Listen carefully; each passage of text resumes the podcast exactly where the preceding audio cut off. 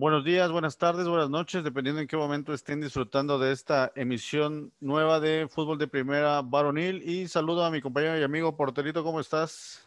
Buenas noches, Carlos. Muy bien, aquí ya puestos para hablar de lo que pasó este fin de semana. A ver si podemos quejarnos un poco de lo ocurrido con la selección. Sí, ya, ya tendremos tiempo de analizarlo. Bienvenido, Porterito, una vez más en esta, esta emisión. Y pues aprovecho para saludar a la gente de 69 Pichén Radio. Buenos días para ustedes, ¿cómo están? Esperemos sus comentarios y sus este, saludos por acá, les podemos saludar y pues igual a la gente de Teleplay Sureste, gracias por su atención, a ustedes buenas noches y pues espero que esta información les, les sirva para, para estar informados ¿no? del mundo del fútbol varonil en la última semana y pues nos arrancamos, por porterito, con, con esta actividad europea que pues se están este, preparando para ya la Eurocopa, tuvieron este partidos de preparación, pero antes hay que, le quiero destacar un poco que se llevó a cabo igual ya la Eurocopa de Sub-21 y tenemos el resultado donde Alemania fue campeón y le, le, ganó a Portugal gracias al gol de Lucas Mecha y pues es un jugador de menor de 21 años y que pertenece al Manchester City para variar. Entonces ya acuérdense muy bien de este nombre, Lucas Mecha, que pues yo creo que va a ser una estrella, y Mateo Klimovic, un argentino nacionalizado alemán, es parte de ese plantel. Y como, y bueno, hay que tener pendiente, ya son campeones de esta Euro Sub-21. Y como notas de, de, cómo se plantan un poco los equipos para este, enfrentar a la Euro, pues Busquets, este, que se había quedado como capitán después de que Sergio Ramos no está este, en la selección española, pues dio positivo a COVID y pues lo más seguro es que ya no, no esté presente.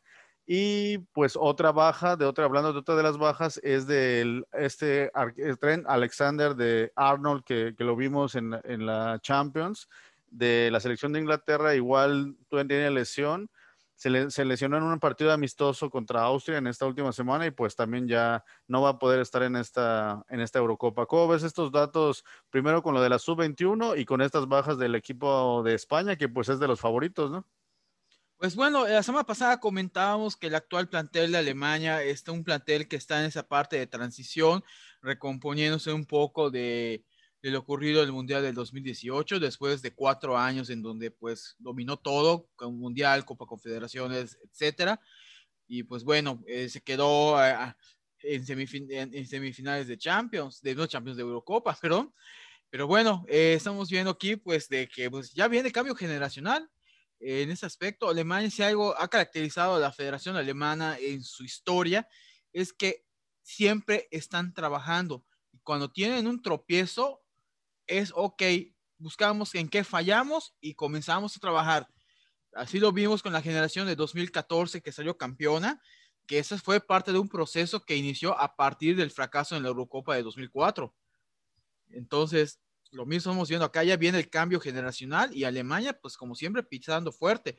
No nos sorprenda que tal vez en unos, que será 8 o 10 años, Alemania vuelva a dar un pitazo fuerte en el mundo con, una, con, jugadores base de esta selección sub-21.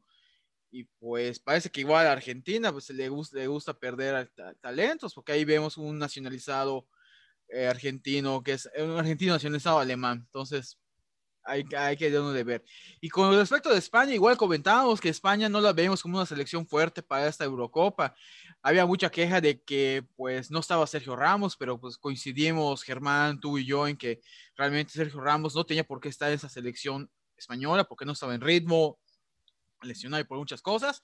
Y pues no es que Sergio Busquets haya, sea, ande mejor, pero bueno, eh, tuvo una temporada más consistente que la de Ramos y se viene a enfermar.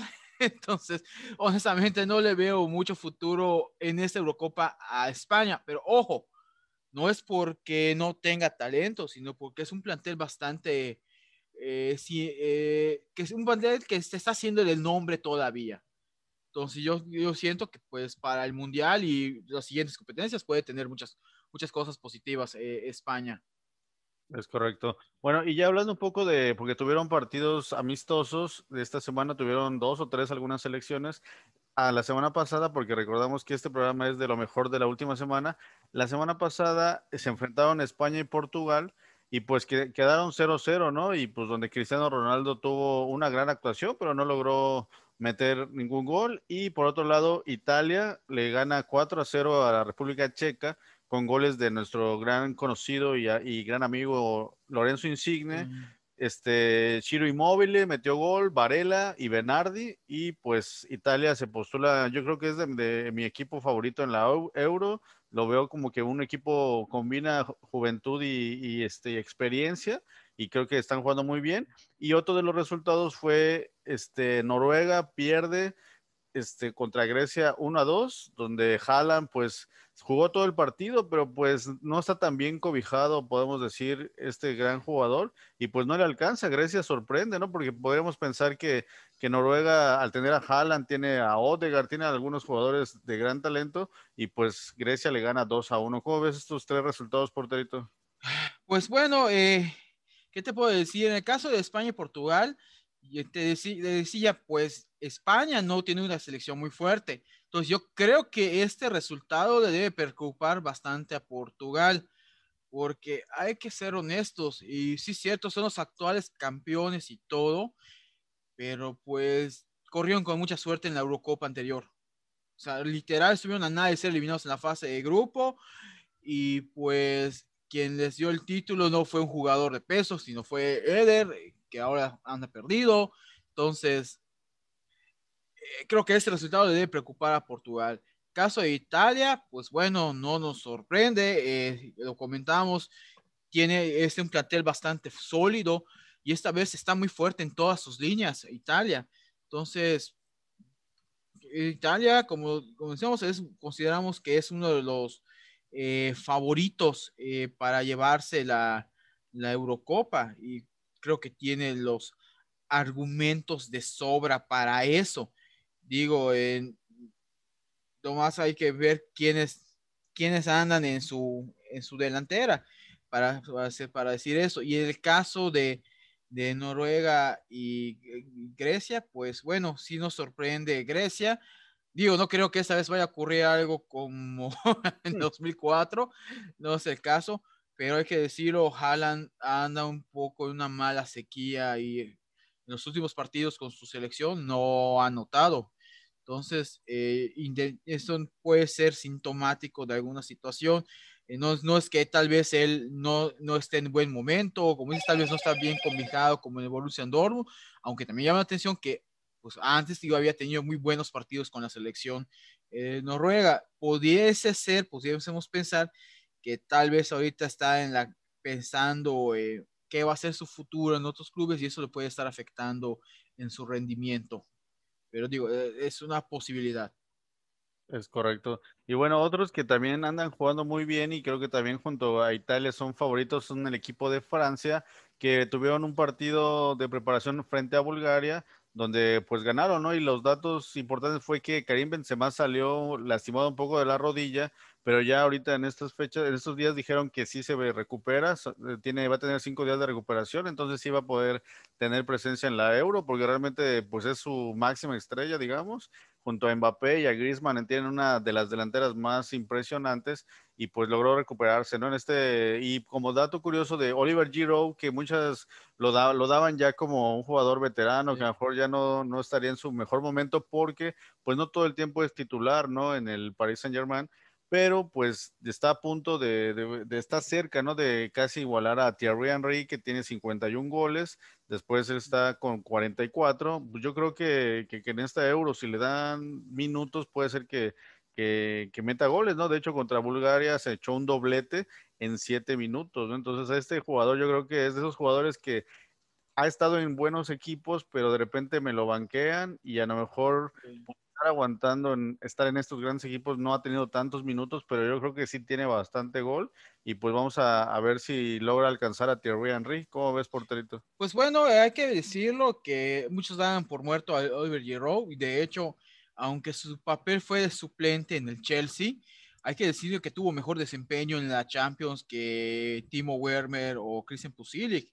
En ese aspecto. Digo, en cuestión de los partidos, en seis partidos de Champions se, se, lanzó él ocho goles y dos asistencias.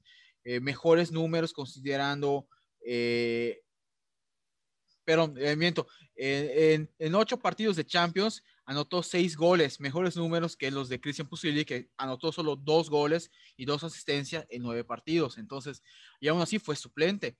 Entonces, no me sorprende este resultado, ese desempeño con Francia. Y pues lo que sí sería lamentable es que ya no puedan contar con Karim Benzema. Esperemos que su lesión no sea algo grave, porque ese era el gran regreso de, Karim, que sabemos que estaba fuera de la selección por cuestiones extracancha, no por una cuestión de rendimiento. Entonces, se esperaba que este, este sea el gran retorno de Karim con la selección francesa que puede ayudar a Francia a llevarse el título, que son los máximos favoritos para la Eurocopa. Y pues sí es un poco lamentable que no pudiese estar. Esperemos que no sea el caso, que se recupere y que pueda estar en, la Eurocopa, en los partidos de Eurocopa. Pero pues sí, sí, sí, sí, sí es entendible las alarmas en Francia por esta, por esta lesión. Es correcto. Oye, porterito, y otro que también está haciendo historia es Manuel Neuer, que se convirtió en el primer portero alemán en llegar a 100 partidos con su selección. Pues ya son 12 años defendiendo, que también igual lo hemos comentado, ¿no? Hay ahorita hay otros porteros alemanes que están en gran momento, pero pues le están respetando esta jerarquía a Manuel Neuer, pero pues precisamente, ¿no? Por esa trayectoria y para que siga acumulando partidos y siga rompiendo récords, ¿no? Bueno, entonces ahorita este, hay que estar pendientes de su desempeño porque pues en la banca tiene a otros dos grandes porteros, ¿no? ¿Cómo ves a Manuel Neuer? ¿Sí merece estar como titular en la selección de Alemania? Pues bueno, eh, yo sí estoy de idea de que pues ya deben dar la oportunidad a otros, pero como mencionaba Germán, hay una jerarquía y pues, y pues para mala fortuna de los otros porteros de Alemania, eh, Neuer pues levantó el nivel otra vez y pues ahí sí pesa la experiencia y entonces pues no va a soltar la, titularidad con, pese a que haya otros porteros que también tienen un gran nivel. En este caso yo le hubiese dado la oportunidad a, Leno, pero pues está la, la, jerarquía de Neuer, está el hecho de que volvió a ser campeón en Alemania, aunque no sorpresa, porque se el Bayern, pero el punto es que ha recuperado su nivel. Entonces, pues ahí está, y aparte, pues tiene la ventaja de que pues un portero que no solamente dan, aporte lo suyo, que es el defender el arco, sino que es un portero que inicia los ataques con Alemania. E incluso puede, le tiene la ventaja de que cuenta como un defensa más, que vemos esas salidas que tiene, que a veces hasta el medio campo va a buscar balones, como cualquier defensa. Entonces, eso lo, lo, ha, lo ha ayudado bastante. Entonces, pues se entiende que, es, que pues que sea el titular y pues bueno, que esté en tantos, lleva tantos partidos en la selección. Digo, en mi corazón siempre el mejor portero en Alemania va a ser Oliver Kahn, cuestión de gustos, pero es, es incuestionable el peso que tiene Neuer, sobre todo que él logró algo que Oliver no pudo, desgraciadamente, ser campeón del mundo con Alemania.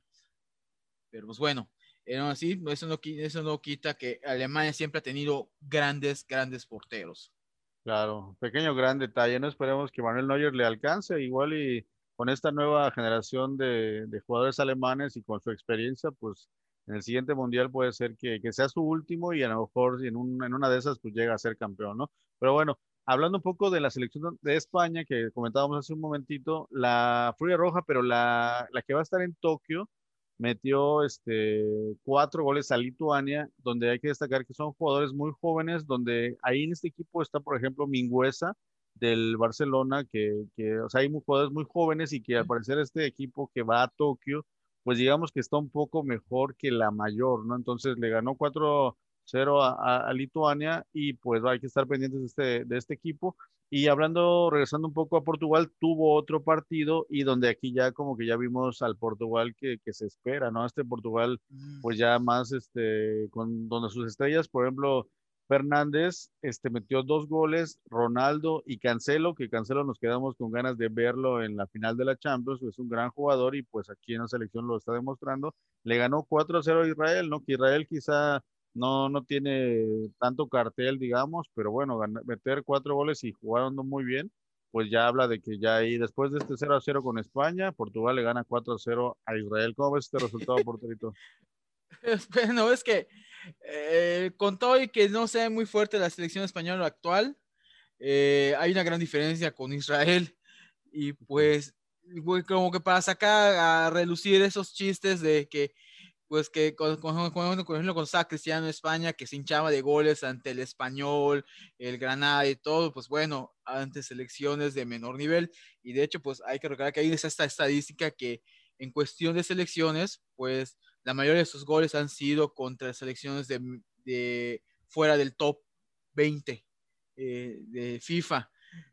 Entonces, pues bueno, no apareció con España, apareció con Israel, está bien, pero hay que decirlo también, es una cuestión de equipo igual. Entonces, en ese aspecto, si la selección portuguesa no pudo hacer más ante España en su conjunto, pues eh, sí nos puede, sí, sí, puede preocupar un poco, aunque igual en la cuestión anímica, pues sí, le ganas cuatro goles con cuatro goles a, a, Irlanda, a, Israel, pues bueno, te, te, puede levantar los ánimos. E igual en cuestión de mentalidad, eso les ayuda. Pero sí, siento que no, no, no, no lo ideal, bueno. Ok, oye, por con, lo que, con lo que, contra lo que hay. ¿Sí? Ya con esto pues, se terminan ya sus partidos de preparación rumbo a la Euro, porque ya este viernes inicia la fecha 1 con grandes juegos. El viernes Turquía-Italia, que pinta muy bien. Ya para la jornada del sábado es Gales, Suiza, Dinamarca, Finlandia, Bélgica, Rusia. Ya para el domingo es Inglaterra, Croacia Austria, Macedonia, Holanda, Ucrania y ya para el lunes Escocia, República Checa, Polonia, Eslovaquia, España, Suecia y para martes eh, tenemos a Hungría, Portugal y cerramos la fecha 1 con el Francia, Alemania. ¿Cómo ves esta fecha 1? Hay grandes partidos, ¿no, porterito? Ya parecen sí. como finales. Pues bueno, este, ¿qué te digo? Esto de... Eh, esto es más una Eurocopa bastante atípica. Hay que hablar un poco de entrada. Hay que recordarles a nuestros seguidores que la Eurocopa se va a jugar del 11 de junio al 11 de julio de 2021. Debió jugarse el año pasado, pero pues cuestiones de pandemia. Y que esta Eurocopa tiene la particularidad de que no es una única sede, sino son varias sedes eh, en toda Europa, debido a que como es la edición por el 60 aniversario, pues quisieron hacer una Eurocopa que ahora sí represente a todo el continente. Es la única edición que se va a hacer así. Entonces, esta Eurocopa, aparte que también tiene con la particularidad que es la primera que va a contar con 24 selecciones, de ahí que veamos esto de seis, eh, esto de ocho grupos, no, seis grupos, perdón, en este caso, eh, que veamos seis, seis, grupos, pues bueno, eh, vamos a tener en este, en este caso 13 sedes que van a tener juegos.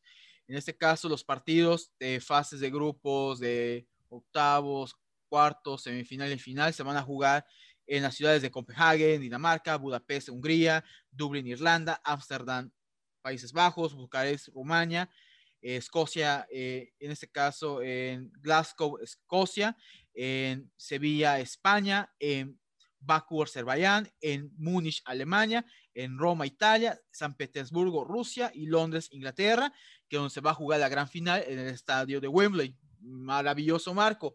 Y pues como vemos acá, como tú dices, hay bastantes, son seis grupos y vaya, hay grupos muy, muy fuertes. De hecho, el más competido va a ser el grupo F, que entra hasta en acciones el próximo martes y que vemos que están ahí Hungría, Portugal, Francia y Alemania. O sea, quien se llevó la rifa del tigre ahí fue Hungría. Entonces, ¿quién se va a quedar fuera? Portugal, Francia o Alemania. Ahí va a estar lo interesante. Sí. Y igual los tres pasan, porque al ser, al ser seis grupos, me parece que van a pasar esto de los dos primeros lugares y los cuatro mejores terceros lugares. Entonces, y por ahí igual se pueden meter los tres, pero también puede ser que quede uno fuera. Entonces va a estar interesante eso.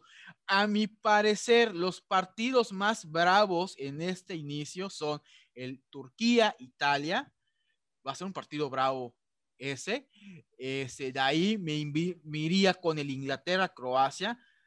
Porque los croatas hay que recordar, a nadie se le debe olvidar que los croatas son subcampeones del mundo y los ingleses son terceros lugar del mundial pasado y que tiene una de las selecciones más fuertes en esta Eurocopa. Entonces, ese debe ser un partidazo.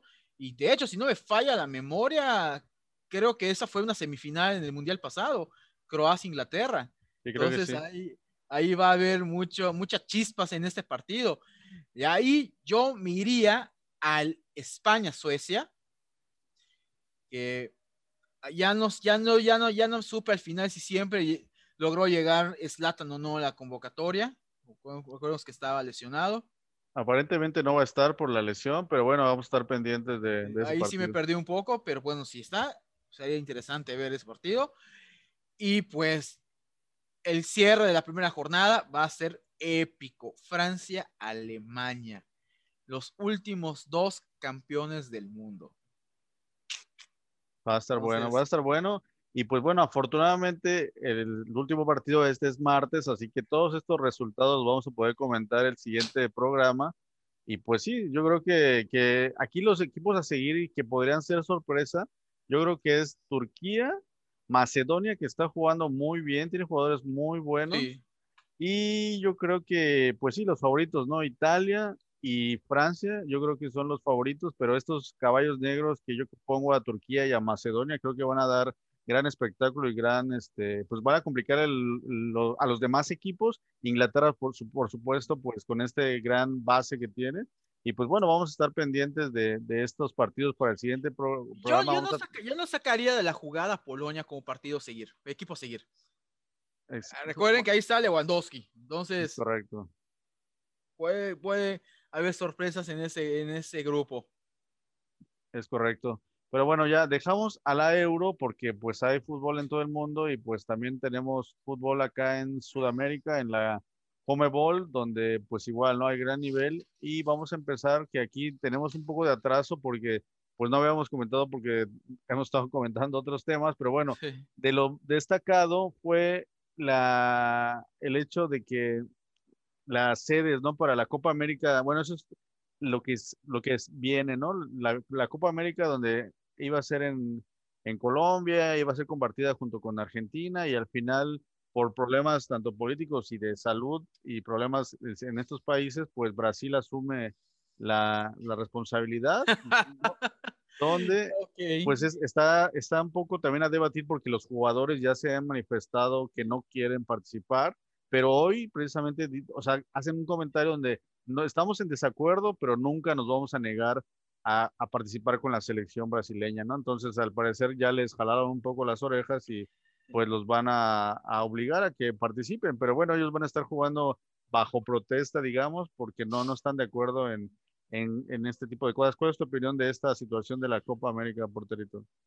Eh, que la Comebol no tiene sentido común, que la Comebol eh, honestamente sabemos que es una de las confederaciones, digo, todos sabemos que el fútbol es un negocio donde importa el dinero, pero pues una de las confederaciones que más énfasis se pone a esa parte del dinero es la Comenbol, digo, al punto de que la Copa de América Centenario se jugó en Estados Unidos, cuando creo que se pudo haber jugado en Sudamérica, en Argentina, por ejemplo, pero bueno, en este caso están quitando a Argentina sede por la cuestión del COVID. Están quitando a Colombia por la cuestión de los problemas sociales que hay en Colombia. Me vienes a traer la Copa América a Brasil, que con todo respeto, eh, si hay un país en América que ha mal manejado la, la, eh, crisis del COVID, ese es Brasil. O sea, digo, aquí hay quienes se, se quejan de, del señor cabecita de algodón que tenemos como presidente, pero por Dios, Bolsonaro se la voló, o sea, ahí sí. Y llevas eh, a, a un país que tiene esos problemas de salud, en donde ahí literal los, los hospitales están saturados. Eh, es una pandemia que está matando allí sí por miles. Es un país con grandes problemas sociales, en donde no, eh, no se han recuperado de lo que dejó la Copa del Mundo y la y los Juegos Olímpicos y la anterior Copa América. El saldo social que ha habido, hay descontento y todo, entonces estás llevando el torneo allá y todavía tuvo la desfachatez como en Bol de sacar unos, eh, esto de unas publicaciones en sus redes sociales para lavarse la mano desmintiendo de que, literal diciendo, Dicen que la Comebol no solo nos importa el dinero porque dimos la, la sede de la Copa América a Brasil, pero y sacan datos de que han estado llevando partidos de Copa Libertadores y demás. Ok, sí se han jugado partidos internacionales, pero pues son de los equipos que juegan allá y no son todos los partidos ahí. Aquí va a ser toda la competencia y toda la concentración de un mes en, en, en, Brasil. Dicen que no que van a jugar con estadios cerrados. Pero por más, la gente va a estar en las calles. Entonces, muy mal por la Comebol. honestamente, eh, eso fue, es una, es una acción de, ni siquiera de, de canallas, de, ahora sí, de insensibles, de, de personas que de verdad no les interesa las personas ni la salud de sus jugadores, más allá que el dinero. Esa es la verdad. Sí, es correcto. Yo creo que por de ahí la preocupación de los propios jugadores y yo creo que también de los sus clubes en Europa, ¿no? Porque la mayoría de estos jugadores juegan en Europa y pues corren el riesgo de, de, contagiarse al estar acá.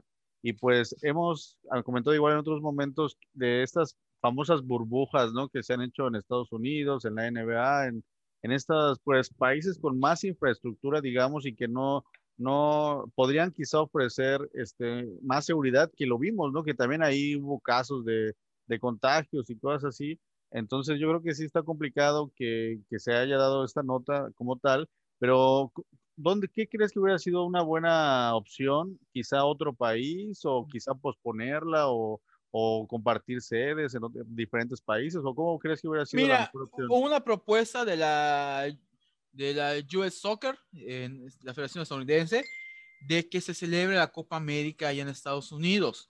Es más, hasta presentaron, tengo entendido que se presentaron un, un programa, una propuesta de ciudades sedes para que se lleven al mismo tiempo, que coinciden las fechas, Copa Oro y Copa América, pero en ciudades diferentes sin que coincidan los dos torneos. Y creo que la Commonwealth lo descartó en ese aspecto. Eh, algo, algo, algo no les habrá convencido. Eh, me imagino que lo que no les convenció fue obviamente la tajada económica que hubiese pedido Estados Unidos claro. eh, en ese aspecto. Pero pues yo creo que esa, ese pudo haber sido la opción o simplemente no celebrar el torneo. O sea, está haciendo que dos, eh, tu sede principal y tu sede alterna que salió al quite no puede, es que por algo te están diciendo que no, no celebres el torneo se acabó. Claro.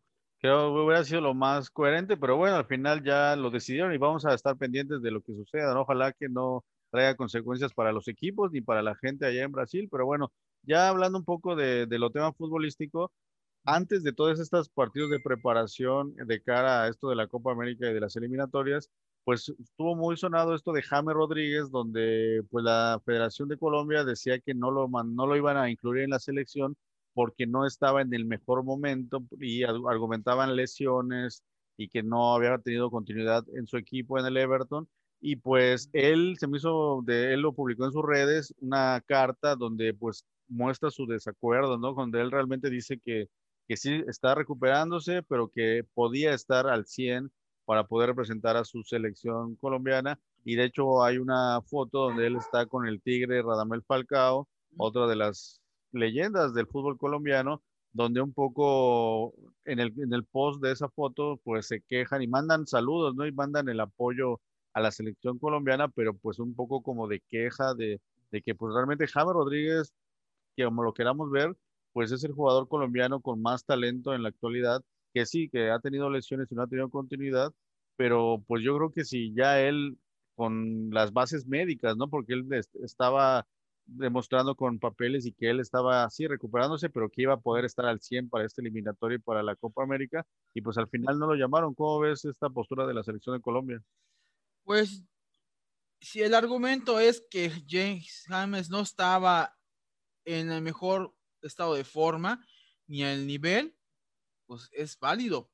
Y de hecho tienen los elementos para no llamarlo en este basados en lo ocurrido en esta temporada.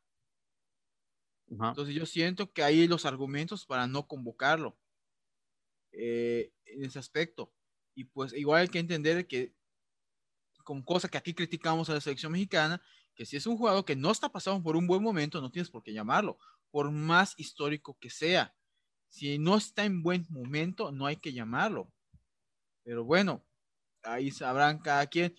Obviamente entiendo la postura de, James de que pues sí quiere jugar y todo y quiere estar con su selección, creo que cualquiera lo haría, pero si realmente apenas está recuperando y no tiene el ritmo de competencia, yo siento que más que aportar al equipo lo puede perjudicar. Pues sí, pero yo creo que ya ves que luego se le respeta cierta jerarquía, como hemos mencionado en otros equipos, igual y no estás al 100, pero lo llevas, a, lo convocas, ¿no? Para el final, para que esté ahí en, con sus demás compañeros y aporte un poco la experiencia y que si sabes que a lo mejor al segundo partido del torneo ya lo puedes contar con él para, para que esté dentro, pues yo creo que era un poco lo que nos está pasando con el Chicharito, ¿no? Que ni siquiera el Chicharito es por lesiones, simplemente es decisión de, del Tata de no llevarlo, ¿no? Pero yo creo que pues sí hay que respetar un poco estas jerarquías y pues James Rodríguez, si él está diciendo que está bien, pues me lo traigo, ¿no? Yo creo que cualquier selección quisiera tener a un jugador como James Rodríguez, pero bueno, ya hablando un poco de los partidos de preparación y de esta fecha 7 de eliminatorias sudamericanas de la semana pasada, porque ahorita hubo otras, vamos a ir un poco en orden, pues Bolivia vence 3 a 1 a Venezuela, Uruguay 0 a 0 a Paraguay, Argentina 1 a 1 con Chile y Colombia le gana 3 a 0 a Perú donde hay que destacar que este jugador Marcelo Moreno Martins ha sido de las grandes revelaciones, anda en un gran momento, él es de la selección de Bolivia y es un gran jugador. Y también un poco de este 0-0 a Paraguay, pues el Cabecita Rodríguez tuvo una gran, un gran desempeño que lo viene demostrando aquí en la liga. A veces cuando decimos, ¿será que la Liga MX tiene gran nivel o no lo tiene? Y pues ahí vemos que jugadores como Cabecita Rodríguez pues está jugando muy bien aquí en México, va a la selección y pues ya ahí tiene al lado a Luis Suárez, tiene a gente igual muy capacitada, pero él fue el que más destacó. ¿Cómo ves este papel del Cabecita Rodríguez ahí con su selección uruguaya? Pues bueno, eh, en ese aspecto, eh, pues bueno, es que tienes que entender, hay que entender que pues eh, Uruguay está compitiendo contra otros jugadores que están en Europa. Entonces, eh, obviamente va, va, a tener más peso los delanteros que están, eh, que están, eh, ahora sí que están teniendo un buen nivel en Europa que los que están en América, todos en el continente americano. Entonces, pues tiene una competencia fuerte Cabecita Rodríguez en ese aspecto. Entonces, pues tiene que ir ganándose ese lugar, pero pues tiene que estar de acuerdo, de, tiene que estar consciente de que está compitiendo con los que están jugando en Europa en, en, esa parte. Entonces, vamos a, vamos a ver qué, qué pasa. Ok. Oye, y otros de los resultados, Colombia le gana 3-0 a Perú y de destacar ahí goles de Jerry Mina, este jugador que tuvo su paso en el Barcelona, ¿recuerdas? Y que pues es un gran defensa, es un gran jugador y pues ahorita no, no, la verdad no sé en qué equipo juega, pero bueno, está en su selección, Cuadrado está igual jugando un gran nivel, este jugador veterano colombiano y Luis Díaz fueron los que metieron los goles y pues este, están en el sexto lugar en la eliminatoria mundialista y otro de los partidos que estuvieron interesantes fue el Argentina-Chile con 1-1, donde Messi y Alexis Sánchez fueron los que metieron los goles y pues Argentina como siempre, no esperamos que, que gane como que fácilmente o que demuestre la gran calidad de sus jugadores, pues vemos que, que no sé qué le pasa, ¿no? No, no, no logra pues ganar con la calidad que, de jugadores que tiene, ¿no? Hemos analizado un poco el, en el programa pasado a su plantilla, pues es una plantilla impresionante y dirías que podría ganarle a cualquiera eh, y fácil, ¿no? Pero pues no, empata uno a uno con Chile. ¿Cómo ves estos resultados por territorio? Pues bueno, es que es algo sintomático que tiene Argentina, de que empieza ganando los partidos pero no saben manejar los, el ritmo. De hecho, Argentina eh, en ese momento lleva 12 puntos de eliminatoria, 3 victorias y 3 empates. Y sus últimos dos juegos han sido empates, porque después del partido contra Chile, empató contra Colombia a dos goles. Y otra vez Argentina comenzó ganando eh, en los primeros 10 o 15 minutos, metió los dos goles y ya no supo manejarlo. Y de hecho, Ospina fue el que se convirtió en la figura de Colombia, que literal evitó goleada y eso le dio oportunidad a Colombia de que empate a Argentina. Entonces, los argentinos, la selección argentina no saben manejar los partidos. En los segundos tiempos eh, ha sido la tónica que, que ahora sí que se amarran, se desesperan y les terminan empatando. y eso va a ser, pues, está siendo muy contraproducente porque les está ocurriendo muy temprano en la eliminatoria. Apenas estamos en la, en la jornada 6. Es correcto. Y ya estamos viendo esa situación.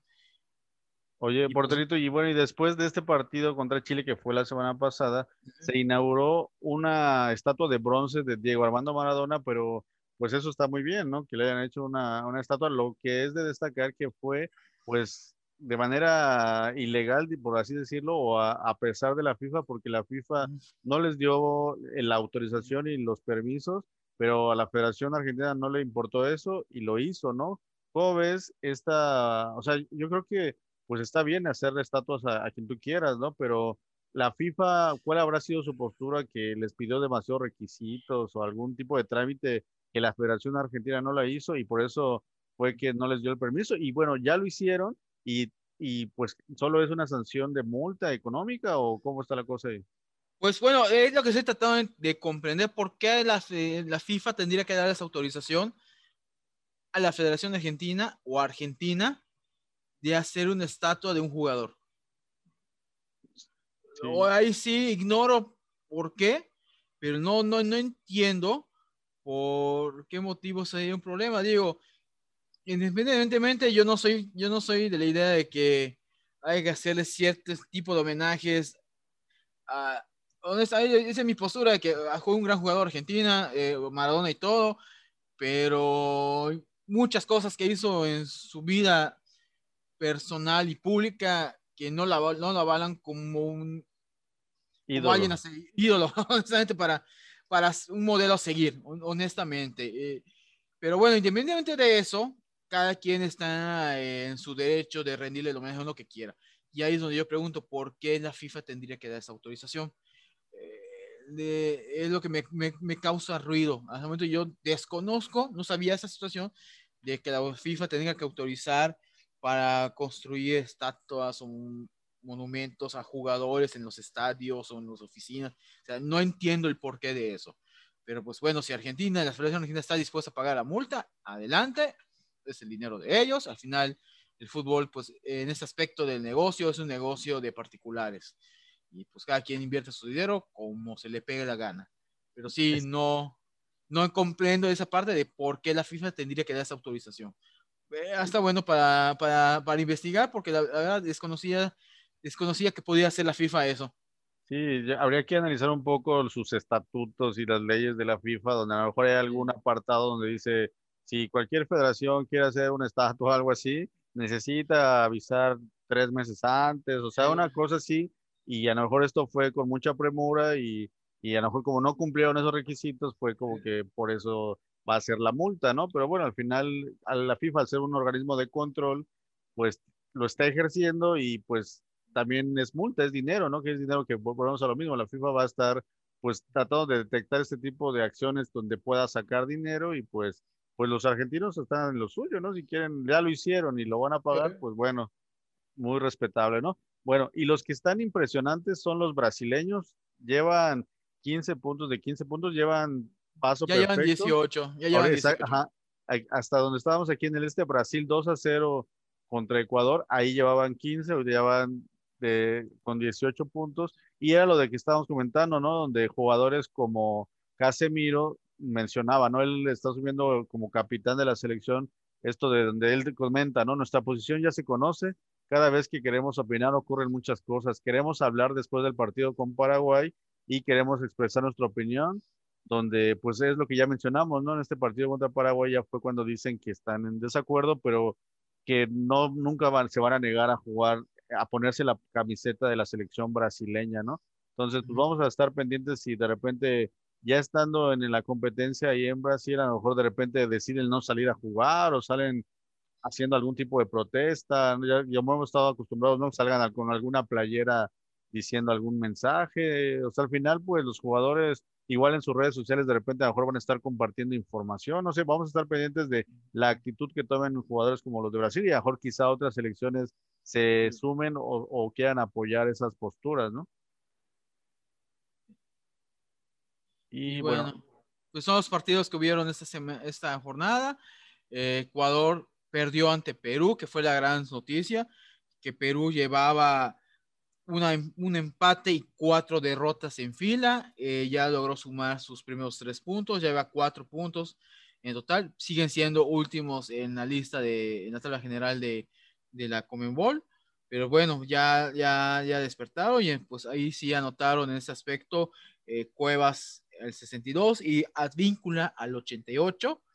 Y por, y por Ecuador es con todo este Chico Platas al 92. Y pues bueno, aquí nos hace preguntarnos de que si no está haciendo Gareca un error al no convocar, por ejemplo, aunque ya tenía considerado no, no, no llamar ya de forma oficial a Santiago Ormeño. Pues, Exactamente. algo que le ha faltado a Perú es justamente el gol. Sí, el único que ha destacado es este Gianluca Lapadula, que en algún momento pues lo estuvimos viendo en la Serie A italiana, donde está pues teniendo un gran nivel, realmente está en el Benevento, que sabemos que es un equipo que no está muy bien en la liga, en la Serie A, pero realmente él como jugador dio un gran torneo y lo más, yo lo más seguro es que, que brinque a un equipo de más competencia, más nivel allá en la Serie A o en algún otro país, porque pues está demostrando, ¿no? Está aprovechando esta oportunidad aquí en su selección para demostrar su gran calidad. Realmente a mí era de mis jugadores que más me llama la atención y hasta ahorita me enteré que es este eh, peruano. peruano, exactamente. Yo lo veía yo por hasta por el apellido pensaba que era italiano, o algo así, pero pues resulta que no. Y bueno, aquí tengo una pequeña grafiquita donde vemos este cambio generacional de, de, la, de la selección argentina, donde vemos a jugadores como Otamendi de 33 años, Agüero de 33, Di María de 33, Armani el portero de 34, Papu Gómez de 33 años y vemos a esta nueva generación donde vemos a Romero que precisamente ahorita salió un poco, tiene una carga muscular, un cansancio muscular y al parecer se va a perder algunos juegos, pero era donde yo comentaba en el, en el programa pasado esta nueva generación de centrales defensas que tienen una gran calidad técnica donde yo ponía ahí a, este jugador del Napoli, a, ¿cómo? a, a Koulibaly, a, Koulibaly, a, a, Tomori del Milan, o sea, a este jugador de Rubén Díaz del Manchester City, o sea, jugadores con gran calidad técnica, que eh, el ejemplo es Rafa Márquez, creo que es Rafa Márquez, en la, él fue el que inicia esta clase de centrales defensas que pueden ser medios de contenciones con mucha facilidad está Romero, de 23 años, jugador muy joven, Palacios de 22, Lautaro Martínez de 23, que está triunfando en el Inter, este Martínez, este que comparte este cancha con nuestro Edson Álvarez y este chico Álvarez de 21 años, ¿no? ¿Cómo ves este cambio generacional y que, ahorita están conviviendo en la selección argentina? Pues bueno, pues Martínez no es tan joven que digamos, pero ¿no? Ah, ahí va. 28, ¿no? Bueno, bueno. ¿Cómo ves estos jugadores, este comparativo? Pues a mí lo que me preocupa, y es lo que creo que nos resalta, ¿quién va a ocupar el lugar de Messi luego? Porque si se quieran, digan lo que quieran, muchas de las cosas que ha logrado Argentina de llegar a finales de más han pasado por los botines de Messi.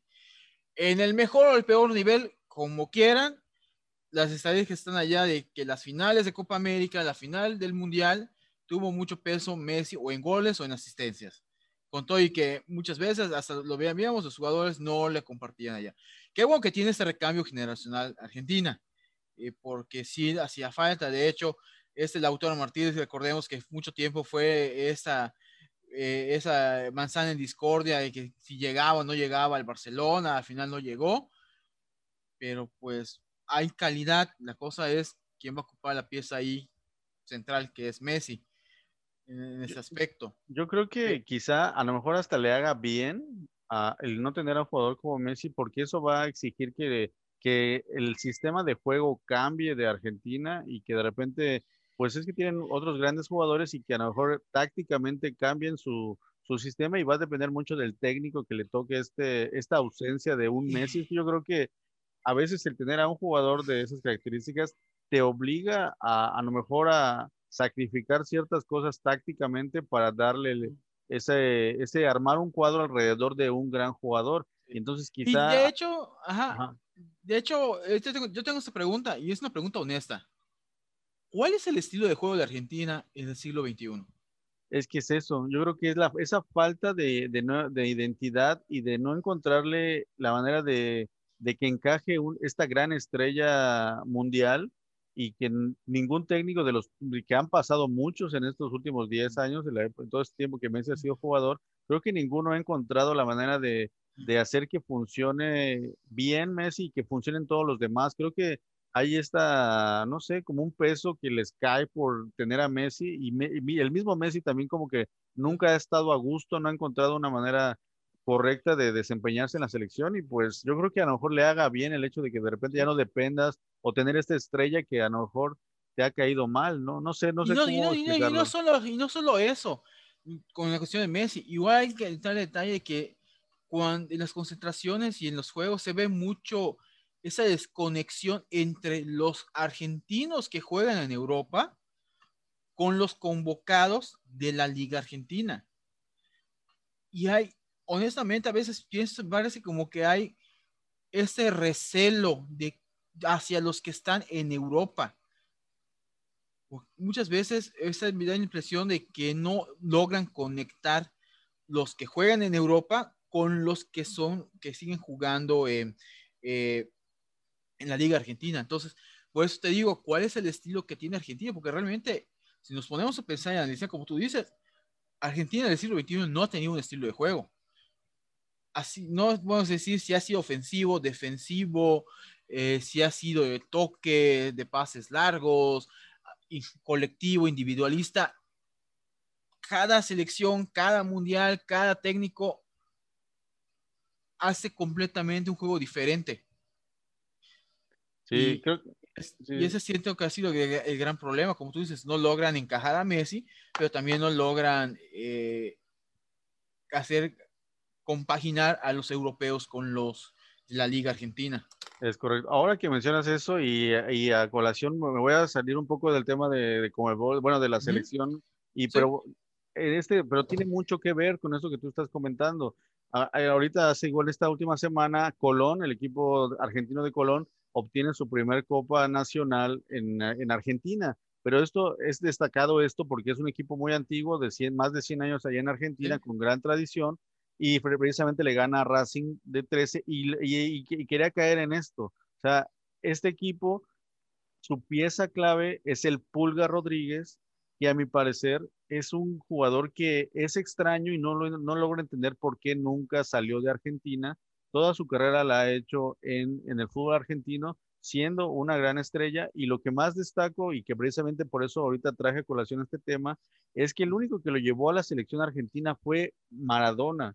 En su, y, creo que nada más estuvo concentrado en una etapa, un mes, o sea, una, una concentración de un muy pequeño tiempo, y fue la única vez que estuvo en la selección. Y ahorita, a sus 36 años, logra este título con Colón, pero él ha estado toda su vida, que tiene alrededor de 10 años ahí en la liga, o sea, toda su carrera a sus 36 años empezó muy joven en Tucumán, en equipos así, ¿no? Ni siquiera ha logrado estar en, en Boca, en River, en los, en los que llevan los reflectores, ha estado todo el tiempo en equipos menores y ahorita con Colón hace historia a sus 36 años, este, logrando esta copa y pues no lo entiendo, o sea, yo no entiendo estos, a, los técnicos que han tenido Argentina, que de repente yo creo que sí medio discriminan a, los jugadores que, que no salen de, de Argentina pero si vemos de repente el fútbol argentino, tiene jugadores como este Pulga Rodríguez, que ojalá la gente que nos escuche y nos ve tenga la oportunidad de verlo jugar ya a sus 36 años.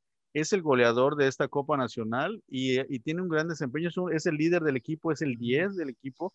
Y, y, yo creo que así en varios equipos que no son el River, que no son el Boca, y también ellos, ¿no? Son jugadores que de repente no los llaman a la selección porque les dan prioridad a estos jugadores europeos, que sí hay muchos, pero que de repente no logran tener este desempeño que se espera de ellos y que, pues bueno, hay que decirlo, en Argentina sí tienen una gran cantidad de jugadores, una gran producción de jugadores, pero que la mayoría se sale del fútbol argentino, son uno, de los países que exporta muchos jugadores, pero de repente este caso del Pulga Rodríguez me llamó muchísimo la atención de que empecé a investigar un poco de eso y que sí estuvo en la selección argentina en la época de Maradona, pero un periodo muy pequeño y que el otro detalle que me hace, se, me hace mucho ruido en la cabeza es que nunca salió siendo, teniendo una gran calidad. ¿Por qué nunca se fue a Europa o, a otro país a jugar teniendo esta gran calidad como jugador? ¿Cómo ves este, este tema de este jugador porterito? Pues, de hecho, eh, Yo igual eh, desconocía de este jugador, pero como te digo, eh,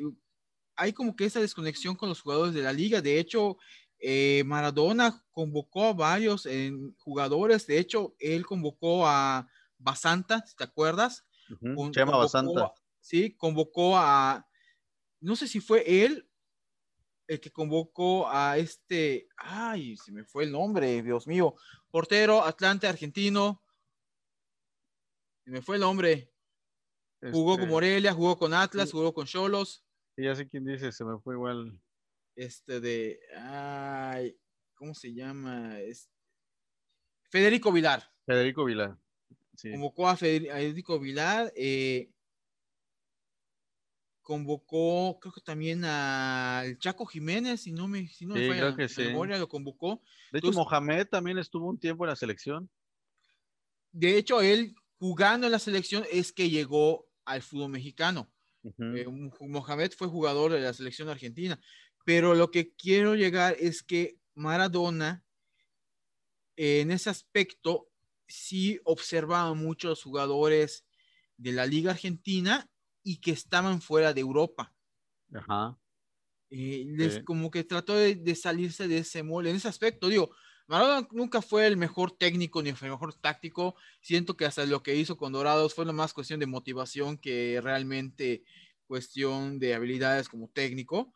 Pero si algo hizo Maradona como técnico es que trató de dar la oportunidad a otros jugadores que en otras circunstancias nunca iban a ser considerados por el simple hecho de no estar en Europa o no estar en la Liga Argentina. Y hay que decirlo, hay muchos jugadores que han sido como han sido seleccionados argentinos, pero que gracias a la Liga MX lograron dar el salto a Europa y estar en el radar de la selección argentina, manteniendo su nivel, porque... Camoranesi. Bueno, Mauro Camoranesi es el mayor ejemplo de que lo despreciaron tanto los argentinos que los italianos se lo llevaron y fue campeón con los italianos. El dato que dimos ahorita de la selección de la selección alemana sub-21 que ya nacionalizaron a un argentino. Sí. Entonces te digo, eh, bueno, por ejemplo, Guido Rodríguez, Guido Rodríguez que es como que es seleccionado ahorita, estaba aquí en, América, lo tenían borrado del radar, a Marchesín igual. Y, aquí que fue muy criticado Marchesín porque entró de cambio y tuvo involucrado en uno de los goles y la afición en Argentina lo, pues como que sí le, empezó a dar malos comentarios porque como que no lo quieren mucho, no lo entiendo porque está triunfando allá en el fútbol europeo, pero como que en Argentina no, no, lo, no, lo ven, no lo ven de muy buena manera y pues hay un poco ahí la discusión de quién debería estar como portero, de hecho el chiquito Romero también declaró que, que, que, quería estar en la selección y no fue llamado. O sea, hay varios, muchos, es que hay mucha generación de, de buenos jugadores y creo que el reto para que tiene Argentina y que creo que es la constante como hemos estado hablando, es que cómo manejar a tantos buenos jugadores que tienes tanto en tu liga local como fuera, y pero al final no logras hacer un gran equipo teniendo a, creo que es el, no sé si eh, Argentina y Brasil sean los que tienen mayor cantidad de jugadores alrededor del mundo y no solo alrededor del mundo, sino con una gran calidad, pero el reto del técnico, a ver qué técnico es el bueno que realmente logra hacer un equipo ganador y que sean campeones del mundo, porque tienen para eso y para más. Sí, de, hecho acá hay una cuestión, en cuestión de porteros, yo siempre he dicho, eh, hay ciertos, hay ocasiones en que le dan preferencia, ejemplo, a los porteros que jueguen en la liga de Argentina cuando creo que afuera de Argentina hay mejores porteros. Me acuerdo mucho del caso de, de Sebastián Saja. ¿Te acuerdas de él? Incluso lo trajeron aquí en América por Ruggeri. Creo que fue Ruggeri, sí fue Ruggeri, lo trajo en América. Y fue una decepción. Y todos decían que iba a ser el gran portero, el, el, el próximo, esto de... Abondancieri. Abondancieri y todo. Y fue un fracaso.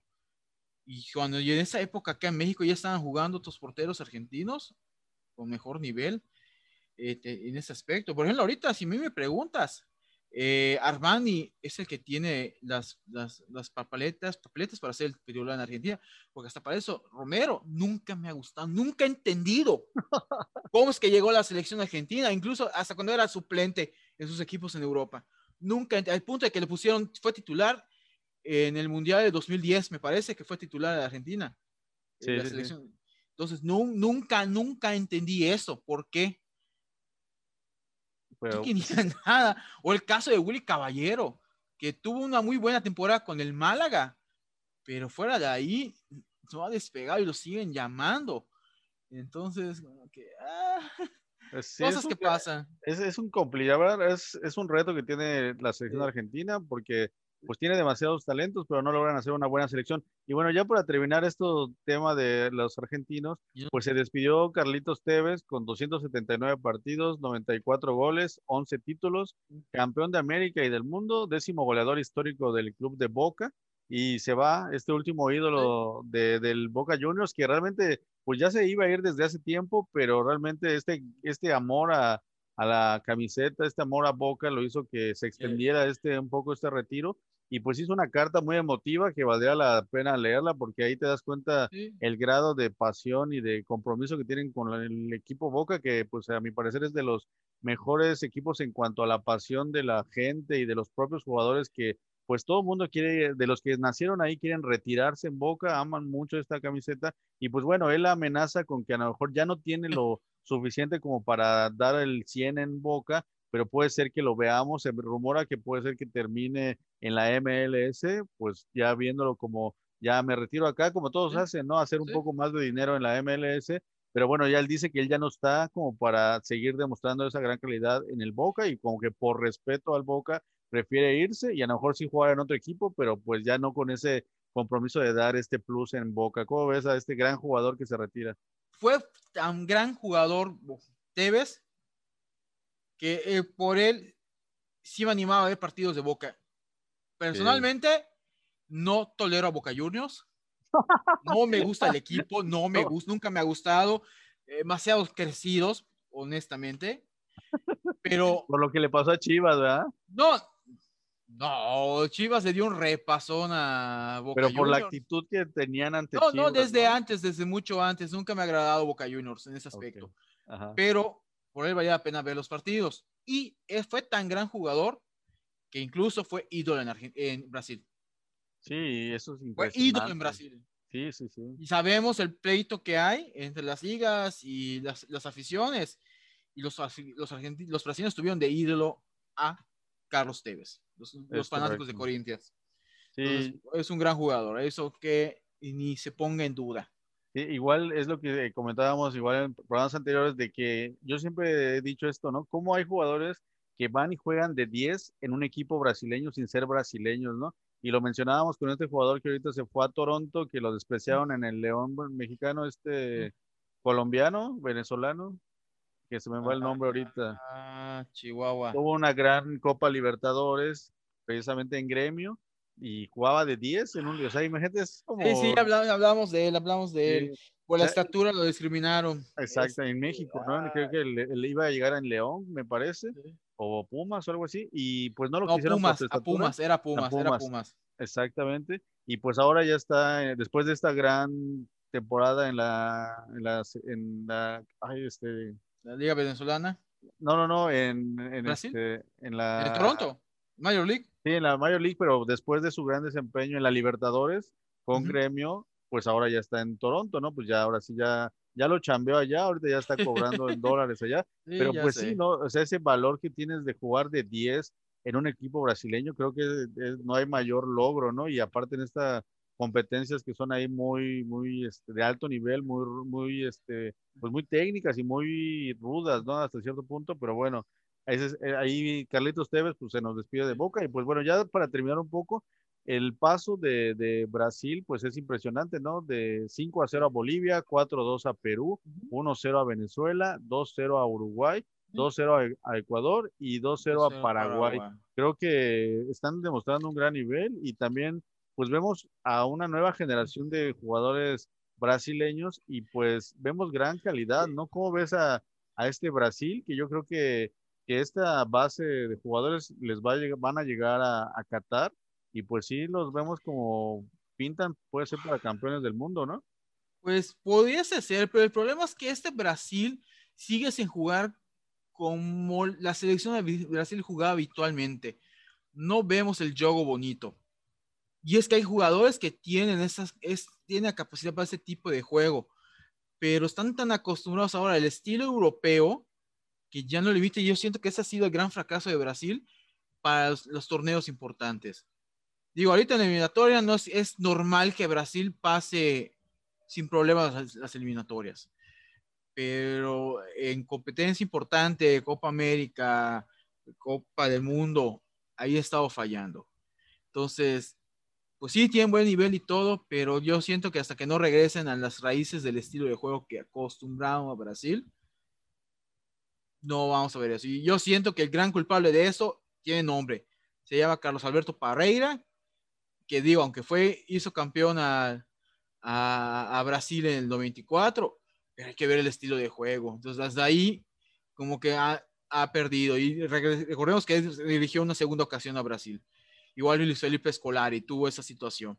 Pero bueno, yo sí me quisiera hablar un poquito antes de que nos vayamos, vamos para tocar el tema, de Curazao.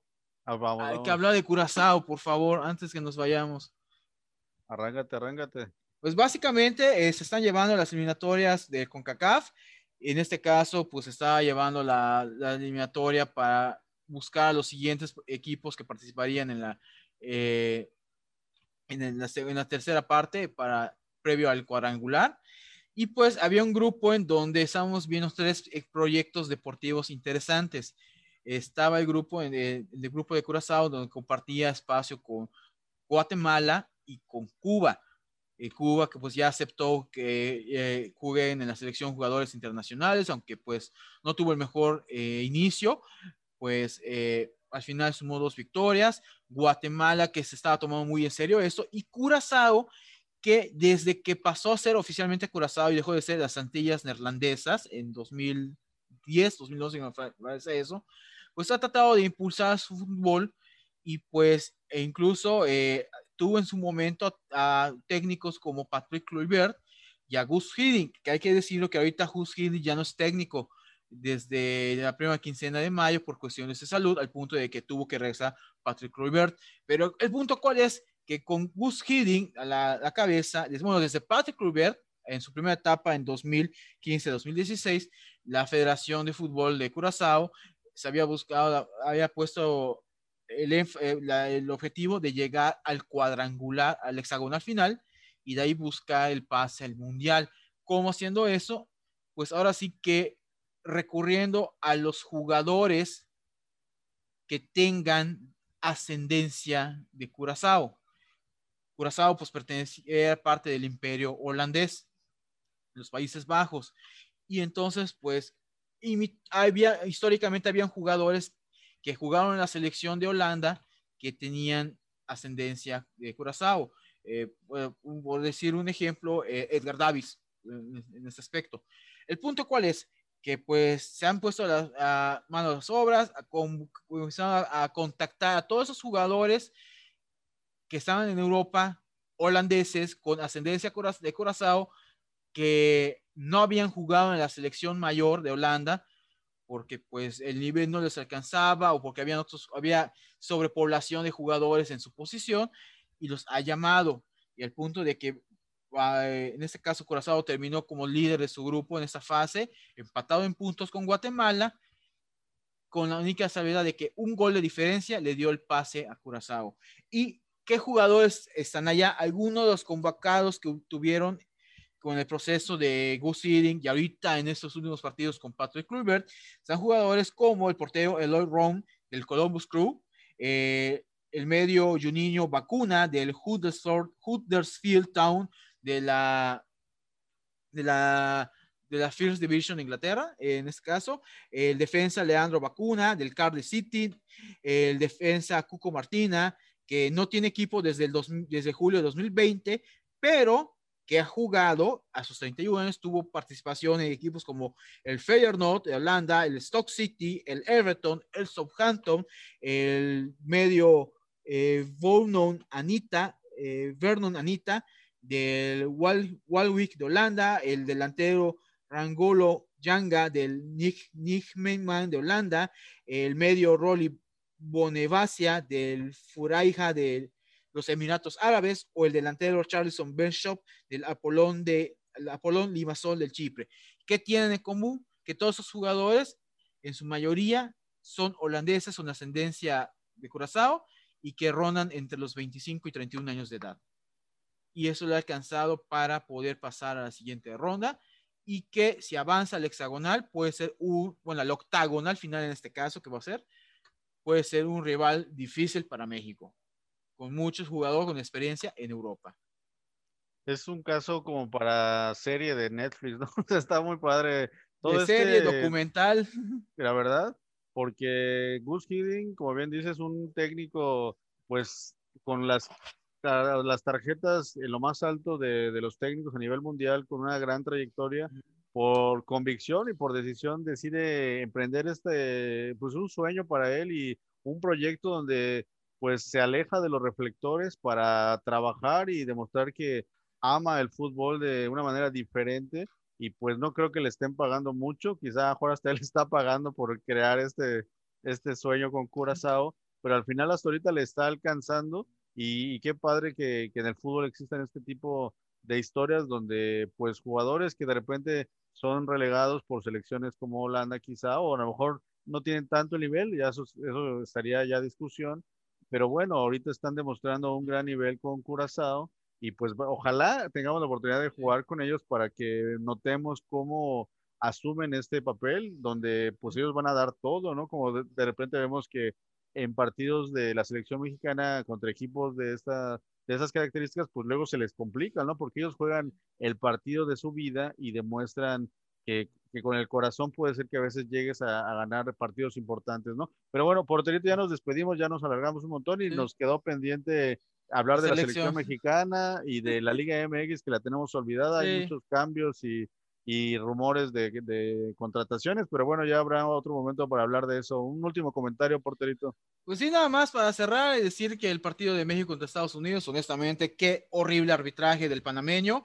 Eh, México fue superior en muchas partes del partido, pero pues eh, las circunstancias se dieron a favor de Estados Unidos y me recordó un poco aquellas épocas en donde dirigían Estados Unidos Bruce Arena, en donde siempre nosotros jugamos mejor y ellos nos terminan ganando en un contragolpe. Pero bueno, ya haremos algún otro análisis más a fondo de la selección y de la liga en otro momento. Muchas gracias, Porterito, por esta. Contrario, Carlos, muchas gracias a ti. Y pues les saludo a nuestros fans de, de, siempre, a Gustavo Nava, a César Eduardo, a Genaro Palma, muchas gracias por estar en esta emisión. Y pues saludamos a Germán, que eh, lamentablemente tuvo un problema técnico pero bueno, ahí nos estaremos, este, aquí que estará con nosotros en otro sí. programa la siguiente semana y esperemos que ya tener nuestras transmisiones de domingos de, de narraciones, porque pues es algo que disfrutamos mucho y queremos estar ahí también con ustedes, ¿no? Agradecemos a la gente de 69 Pichán Radio, a la gente de Teleplay Sureste, un, un gran abrazo, un gran saludo, gracias por estar pendientes de nuestras emisiones. Se vienen cosas buenas para fútbol de primera, ahí les tendremos buenas noticias en próximas semanas y pues les agradecemos. Gracias, porterito. Al contrario, Carlos, muchas gracias y muchas gracias a nuestros seguidores. Nos vemos la próxima semana. Saludos, Germán. Nos vemos, compañeros. Muchas gracias. Estamos pendientes. Gracias por estar aquí en Fútbol de Primera. Mi nombre es Carlos Vega. Muchas gracias y hasta aquí llegamos. Nos vemos. Nos vemos.